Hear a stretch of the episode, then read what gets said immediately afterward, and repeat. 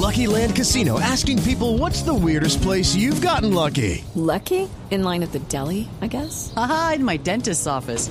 More than once, actually. Do I have to say? Yes, you do. In the car before my kids' PTA meeting. Really? Yes. Excuse me, what's the weirdest place you've gotten lucky? I never win and tell. Well, there you have it. You can get lucky anywhere playing at LuckyLandSlots.com. Play for free right now. Are you feeling lucky? No purchase necessary. Void where prohibited by law. 18 plus. Terms and conditions apply. See website for details. 7, 11 minutos, Felipe. Es que hay dos tendencias, dos grandes tendencias en este momento en redes sociales, para que usted se dé cuenta del debate. Esto eche la película para los meses antes del plebiscito del 2016 Estamos y estamos, estamos Nos echando reversa Estamos como si estuviéramos devolviéndonos en el tiempo. Un hashtag, la paz que nos une, que esta es movida por gente afecta del gobierno, del centro democrático, por amigos de lo que hizo el presidente Duque anoche.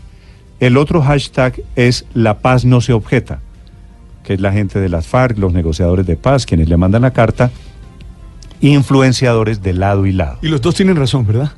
Pues siempre la verdad suele... Depende que O sea no paz, cómo se entienda, cómo se vive. No, pero, pero yo, yo entiendo lo del comisionado, que tal vez la gente no se ha leído en detalle las objeciones y ha revisado, confrontado con la ley, porque de Pero- pronto son objeciones Sí. que más que servirle a las FARC, que yo creo que ahí sí el, el comisionado me parece, pues no, no coincido, lo que hacen es arreglar una ley que de pronto tenía unos, unos vacíos que había que, que- que solucionar, no Pero es que- necesariamente acaba con la paz. Sí, contadas excepciones, y lo digo con mucho respeto, académicos, negociadores, en fin, eh, eh, es un tema tan técnico que somos muchísimos los colombianos que no entendemos muy, muy bien el tema, o sea, al detalle. en esto. Y se va a quedar en el tema político. No, entonces. se va a quedar en el, Pero no. en el tema de las redes, en la pendejada. Pero no, del este no es un tema técnico. No, no, sí es, Este un, no tema técnico. Felipe. es decir, eh, No, no, abogados, no. No, no, no. todos tienen diferentes teorías. Luego, ahí hay No, un- no, no. empezando por una elemental.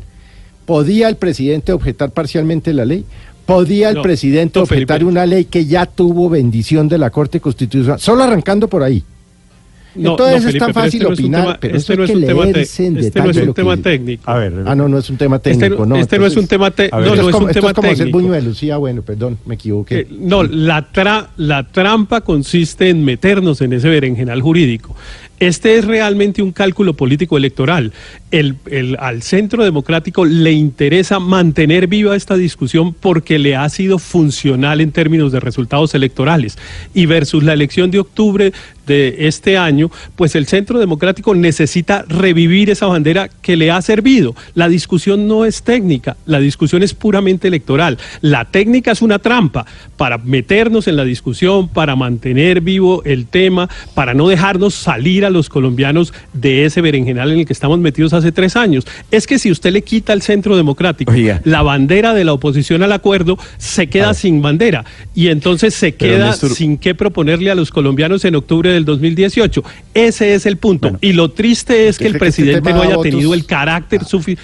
Lo triste es que el, lo triste es que el presidente no haya tenido el carácter suficiente para dividir lo y haya necesitado y haya, digamos, estado dispuesto a sacrificar los resultados de su gobierno para servirle a los a, lo- a los intereses de su partido y del expresidente Uribe. Eso es lo verdaderamente triste, ver a un presidente Oiga, pero- eso es carácter y que no fue capaz de resistir a la presión. Seis objeciones, dice Héctor, que no son La- de carácter técnico, sino de carácter electoral. Bueno, hay muchas interpretaciones de lo que está pasando esta mañana en Colombia, Nicolás.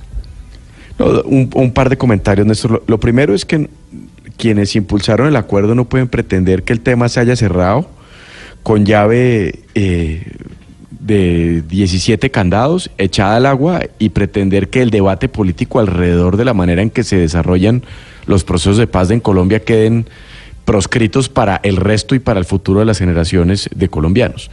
Es decir, el debate político alrededor de la JEP, del proceso de paz, va a continuar.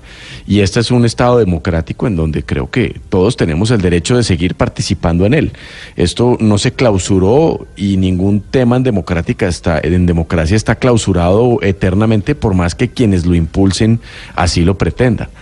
No hay infalibilidad en estos temas, Néstor, lo he venido diciendo yo. Aquí creen que el tema de la JEP, su ley estatutaria y demás parecieran ser perfectos y absolutamente imposibles de hacer mejores, como si eso fuera una realidad. Y lo cierto es que eh, en todas las circunstancias y en todos los temas, pues usted puede hacer mejor algo que ya existe. Y en tercer lugar, me parece que aquí estamos inundados como de un catastrofismo, por decirlo de alguna manera.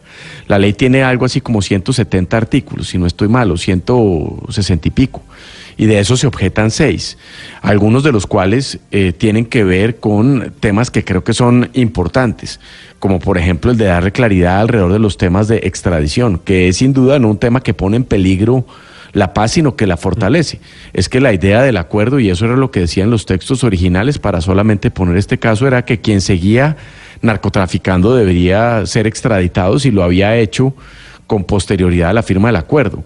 ¿En qué medida, por ejemplo, hacer cumplir esa parte del acuerdo desnaturaliza el acuerdo en sí mismo? Eso es una contradicción en los términos del propio acuerdo.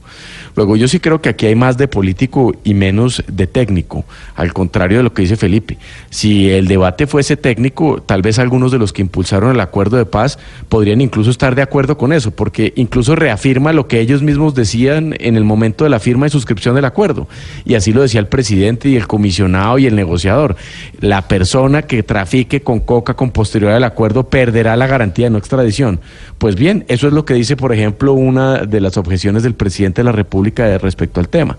Luego, yo lo que creo es que aquí, y en últimas con eso termino, Néstor, es que es que está, se está perdiendo por parte de quienes se oponen cerreramente a, cualquier modificación al acuerdo, a finalmente lograr lo que no se pudo hacer en el 2016, que era un acuerdo nacional alrededor de estos temas.